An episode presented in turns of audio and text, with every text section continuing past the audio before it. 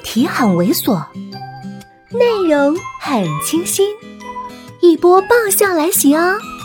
作者：金刚芭比，演播：余音。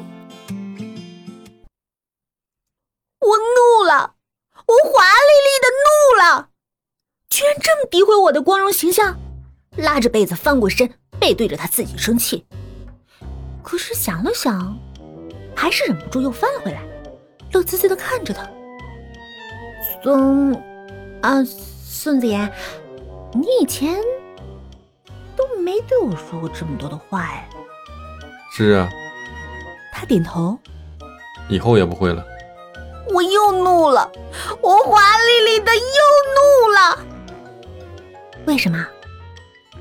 好不容易开始有良好的沟通，你居然要活活扼杀？他叹气。因为说了你也不明白，还是直接做比较好。我疑惑，做什么？他猛地扑过来，把我压在身下，笑得诡异而暧昧。做爱呀！接下来，送子观音又开始了忙碌勤奋的工作。第二天，我恬不知耻的。又跟着宋子妍到了公司，毕竟有工作，心里才安心。这一和好，我也没了辞职的理由了。再加上离得近了，我觉得应该近距离掌握他的行踪。我华丽丽的成了一个辞职两天又回炉的员工。不过，到人事部的时候，田经理那副我就知道你会这样的表情。还是让我小小的不爽了一下。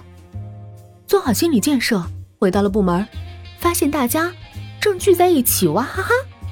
而中间那个讲笑话乐了百十人的，正是薛燕燕。我也凑过去脑袋，而大家看到我，并没有吃惊或耻笑，也是跟我没辞过职似的，还自动的给我让开了一个位子。我就问。你们说什么呢？这么乐呵？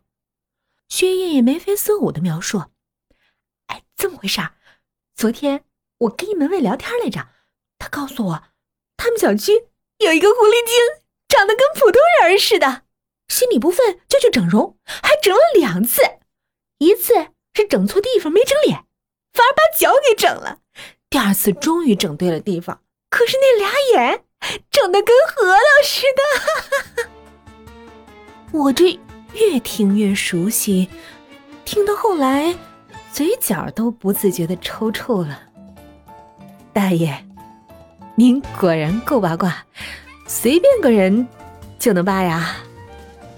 薛毅奇怪的看着我，哎，你这什么表情啊？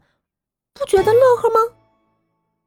我满脸黑线，我我我这笑呢。笑的都快哭了，薛燕燕又压低了声音跟我耳语：“青青啊，据可靠小道消息，咱们总经理虽然金玉其表，其实败絮着呢，还为了那个不行住过院。我本来还怕我这么好的条件被他看上要钱了我呢，这一回我可放心了。”我这嘴角抽抽的就更厉害了。什么小道的可靠消息，根本就是你大爷那张八卦移民的嘴嘛！薛艳阳还一脸遗憾。